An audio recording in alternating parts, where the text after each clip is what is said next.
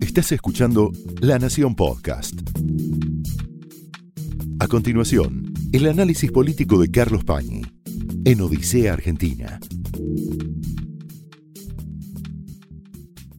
Muy buenas noches, bienvenidos a Odisea. Bueno, es un lugar común decir que la Argentina vive en una eterna crisis política, que la política es una actividad con enormes deficiencias, lo que se va demostrando cíclicamente en crisis, en repudios, en descontento, cada vez más frecuentes. El, reflejo condicionado es asociar esa crisis política o esa insuficiencia de la política o esas bajas prestaciones de la política con problemas económicos o con problemas de corrupción. Y es verdad, pero hay otros rasgos que explican por qué la actividad política se ha vuelto una actividad tan deslegitimada entre nosotros. Por ejemplo, mirar la forma en que se vota, que es tan primitiva, con sospechas de fraude que están justificadas en un método que requiere de miles de personas fiscalizando y de dinero en general negro para pagarle a esas personas, a la mayoría de ellas que fiscalizan, asistirlas, etcétera, el día de la elección, con una boleta alejado de cualquier otro medio tecnológico en la época de la inteligencia artificial. Otro rasgo que habla de la extravagancia política que prospera entre nosotros. Primarias donde cada candidato compite contra sí mismo. Yo me imaginaba el, 12 de agosto, el 13 de agosto, cómo leerían los resultados de las elecciones argentinas en los diarios, por ejemplo, norteamericanos, donde las primarias son una institución. Macri perdió las primarias. Y bueno, ¿quién es el candidato del partido de Macri entonces? Macri. Es decir, elecciones que son como aquellas carreras de lancha de Daniel Joly que competía contra sí mismo. Anoche tuvimos otra demostración u otro rasgo de las deficiencias de la política entre nosotros. Y tiene que ver no con lo que se dijo, sino con las reglas del debate. Es evidente que un debate donde la mayor cantidad de tiempo asignado a cada uno de los candidatos son dos minutos, es un debate que está pensado para que nadie pueda decir nada. Es decir, para que nadie pueda formular una idea más o menos correctamente. Por supuesto, nadie puede debatir con nadie en los tiempos asignados, pero lo que es más interesante es que esas reglas son fijadas así por exigencia de los mismos candidatos. Es decir, son candidatos que no quieren expresar ideas demasiado complejas, que no se tienen confianza a sí mismos como para hacer un desarrollo que vaya, vaya más allá de los dos minutos, y que tienen pánico de debatir entre ellos.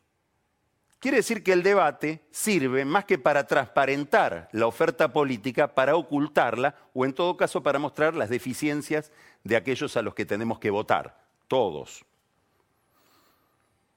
Es cierto que además la televisión produce algunos daños en algunos políticos. Y esto está demostrado desde que empezaron los debates presidenciales. El primer debate presidencial en Estados Unidos es un debate histórico que se estudia habitualmente en las carreras de ciencia política en las universidades en el año 60, que es el debate entre Nixon y Kennedy. Bueno, Nixon era un político hiperentrenado, muy inteligente, pero que pertenecía a una civilización anterior a la civilización de la imagen. Hay una serie interesante sobre publicidad, Mad Men, que en uno de sus capítulos cuenta este debate o hace referencias a este debate. No estaba preparado Nixon para la televisión. Kennedy, asesorado por quien era su jefe de campaña, que era su hermano, Bob Kennedy, se entrenó para eso, se preparó para eso. El día del debate descansó todo el día, tomó sol y apareció en el set de televisión hecho un pimpollo. Nixon había dedicado el día, como buen político tradicional, a estudiar los argumentos que iba a desarrollar. Empezó el debate. Bob Kennedy se dio cuenta de que Nixon transpiraba y logró bajar el aire acondicionado, con lo cual transpiraba más. Al día siguiente se hizo una encuesta. Los que habían escuchado el debate por radio lo, habían dado como ganador a Nixon. Los que lo habían visto por televisión lo dieron como ganador a Kennedy. Si uno mira el debate de ayer es evidente que Roberto Labaña y Juan José Gómez Centurión no fueron diseñados para la televisión. Y pueden tener capacidades extraordinarias, seguramente las tienen, pero el terreno en el cual las tienen que exhibir es un terreno que a ellos les ha resultado desfavorable. Macri y Alberto Fernández apelaron centralmente a una operación conservadora que es retener el voto que ya tienen pareció bastante poco audaz la posición de ambos. En el caso de Alberto Fernández, lo que se verificó es, bueno, primero, agresividad, algo que le señaló Macri al final y que Macri ahora aprovecha, ese párrafo final donde lo trata de canchero y lo pasa por Twitter como si fuera un mensaje de campaña una posición que a medida que fue ganando confianza se, fue volviendo Alberto Fernández un poco agrandado, no le cuesta nada a él eso. Trabajó, optó por algo, muy probablemente inteligente. Trabajó sobre la imagen que hay de Macri.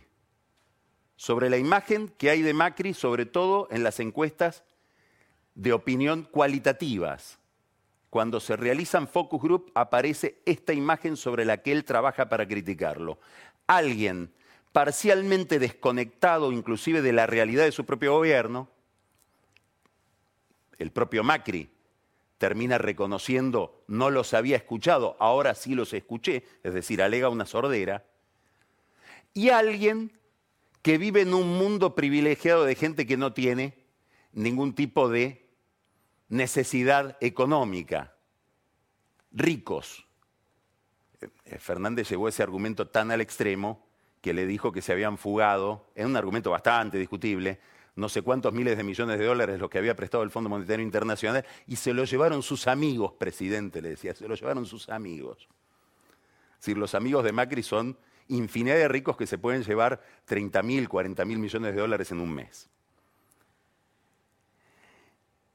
Esa eh, imagen terminó inteligentemente consolidándose cuando Fernández, con astucia, zafa de un debate que para él es complicado, que es el debate sobre la posición que adopta el kirchnerismo frente a la dictadura de Maduro, cuando le dice a, a Macri, y no mande, que no haya ningún argentino pisando territorio venezolano, como si Macri estuviera por mandar tropas a Venezuela, además de ser un, pronóstico un poco de mala fe de Fernández, desconoce cuál es la posición de la Argentina, porque tanto la Argentina como el Grupo de Lima expresamente hablan de que no tendría que haber, no tiene que haber una intervención militar en Venezuela.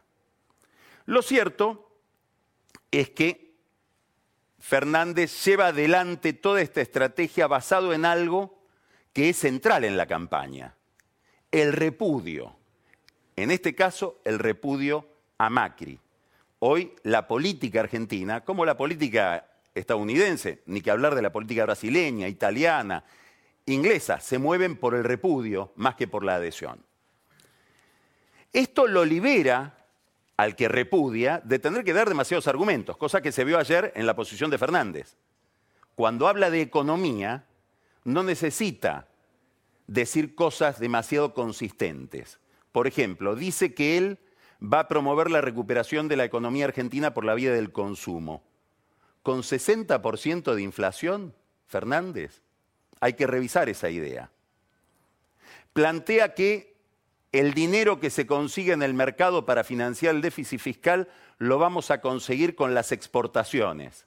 Pero al mismo tiempo dice que no quiere integrarse comercialmente al mundo, no lo dice así, dice que quiere revisar el acuerdo Mercosur, Unión Europea. Hace dos semanas, una de las personas que más influye desde el punto de vista de la política exterior en la cabeza de Fernández, que es Jorge Argüello, posiblemente ocupe un lugar en el gobierno de Fernández si es que llega al poder en la Casa Rosada en esta área de política internacional, realizó en su fundación, que se llama Embajada Abierta, una reunión sobre el acuerdo Mercosur-Unión Europea.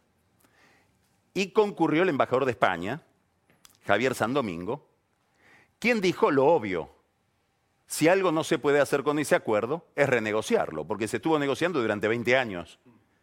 Si decidimos renegociar el acuerdo, lo que sucedería es que vamos a tener acuerdo dentro de 50 años. Quiere decir que o aceptamos el acuerdo o lo rechazamos. Probablemente Fernández lo que quiera sea rechazarlo, pero como eso queda mal, no se anime a decirlo. Todos estos son detalles que no intervienen en el debate porque la política económica de Macri ha sido tan mala que Fernández se ve relevado de dar explicaciones de este tipo. Probablemente tampoco sean exactamente sus ideas las que él expresa.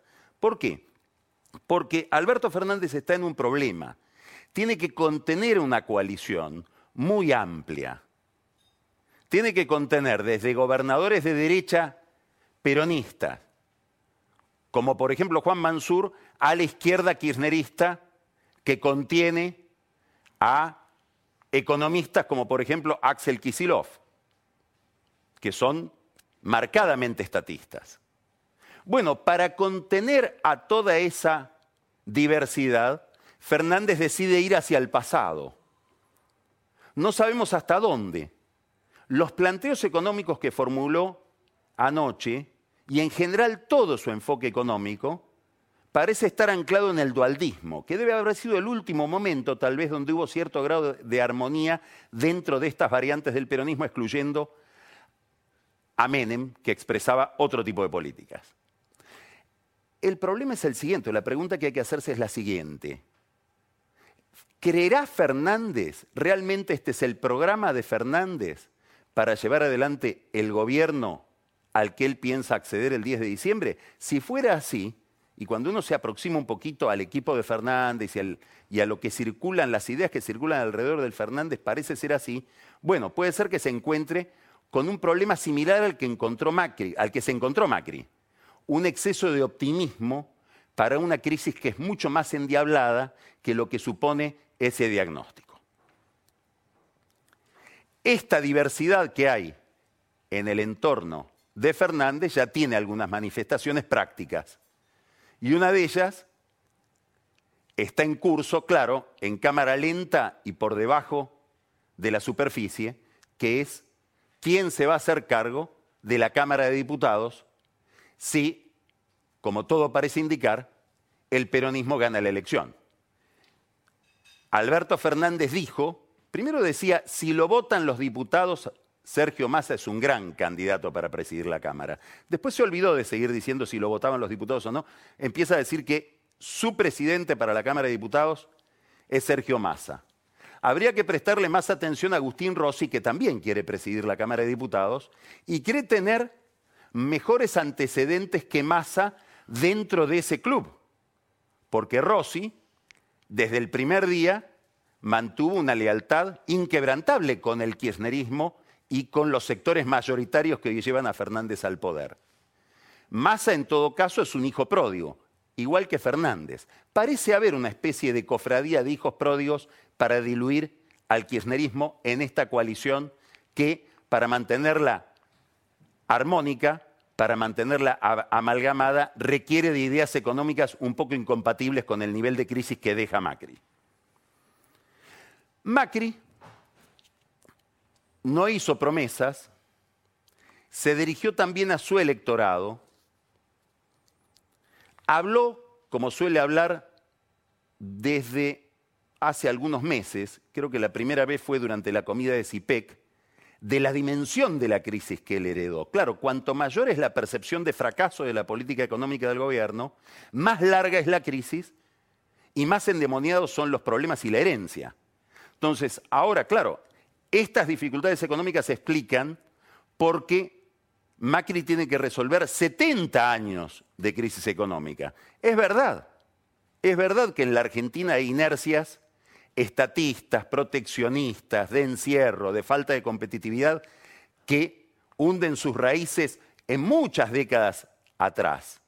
Pero eso no explica los niveles de mala praxis que hubo durante el gobierno de Macri. Bueno, él trata de justificarse frente a su electorado del porqué de este fracaso y promete que todo va a ser distinto en adelante. Él tiene dos limitaciones para este enfoque, o para encarar el problema económico y en general para encarar el debate. Vamos a ver el domingo que viene si, si, estas limitaciones siguen siendo tan férreas como se notó anoche.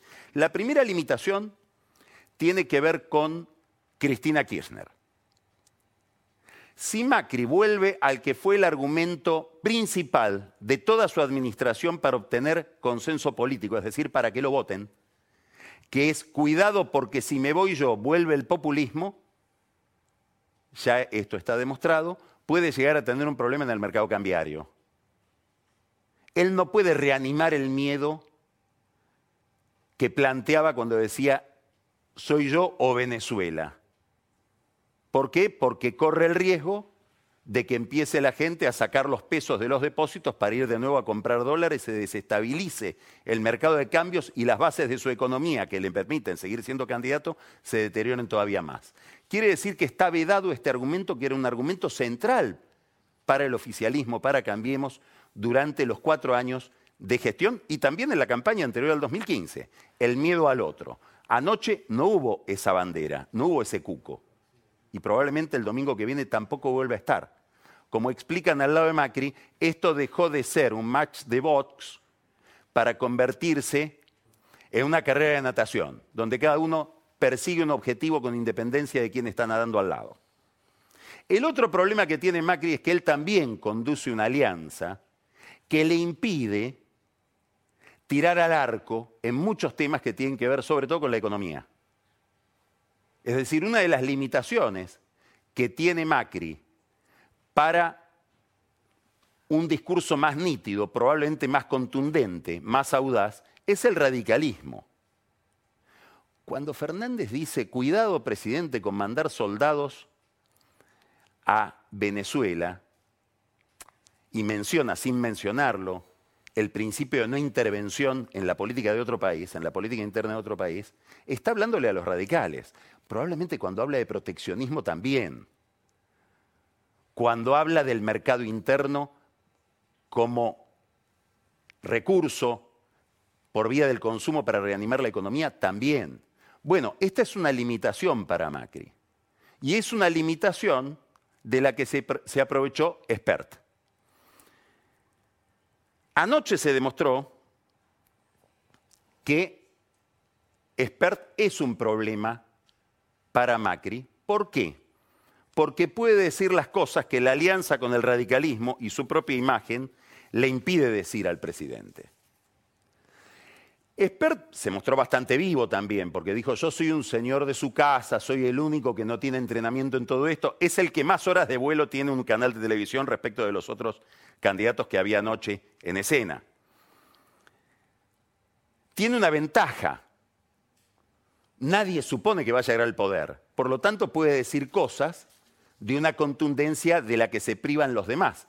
Es la misma ventaja que puede tener un del caño, que, dicho sea de paso, estuvo bastante flojo si uno lo compara con Gabriel Solano, que fue el candidato a jefe de gobierno en el debate de la ciudad, también de la Alianza de Izquierda. Bueno, Esper, ¿qué dijo? Hay que quitarle la salud a los sindicatos, hay que arancelar la universidad, hay que cerrar la brecha de los años 70, pero antes juzgar a los terroristas, cosas que Macri daría la vida de poder decir si no fuera porque tiene una alianza tan compleja que le impide decir todo esto.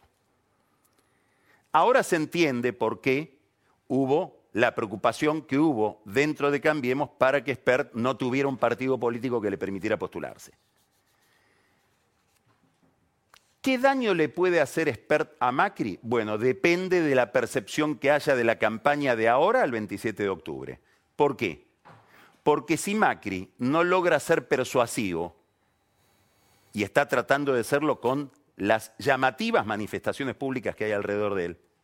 Si él nos logra ser persuasivo, respecto de que puede haber un balotaje y al no lograr esa creencia, al no lograr esa percepción, al no inducir a ese pronóstico, termina siendo más que ahora un candidato testimonial, bueno, puede ser que mucha gente, digamos, de la derecha macrista, más ligada al PRO que a la UCR o a la coalición cívica, entre un testimonial y otro, prefiera al testimonial expert antes que al testimonial Macri. Macri está tratando de corregir esa idea de que esta elección está jugada con, como decía, manifestaciones muy misteriosas por la dimensión, por la condición de la gente que participa de ellas.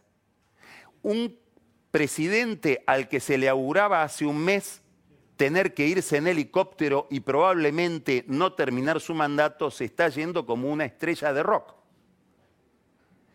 Esto tiene que ver obviamente con la intención, para muchos utópica, de conseguir el balotaje, tiene que ver con la intención, mucho más realista, de conseguir en la Cámara de Diputados y en la Cámara de Senadores más bancas, tiene que ver también con la pretensión de liderar a este oficialismo de Juntos por el Cambio, si pasa a ser oposición, en un eventual gobierno de Fernández. Y con algo más, con la pretensión de Macri, todavía borrosa o todavía secreta, de postularse dentro de dos años en la capital federal como candidato a diputado para volver al Congreso.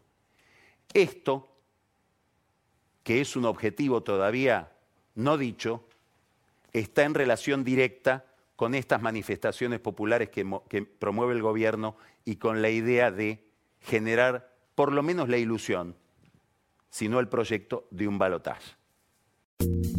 Esto fue el análisis político de Carlos Pañi en Odisea Argentina, un podcast exclusivo de La Nación. Escucha todos los programas de La Nación Podcast en www.lanacion.com.ar. Suscríbete para no perderte ningún episodio. Estamos en Spotify, Apple Podcast, Google Podcast y en tu reproductor de podcast favorito. Seguí escuchando La Nación Podcast.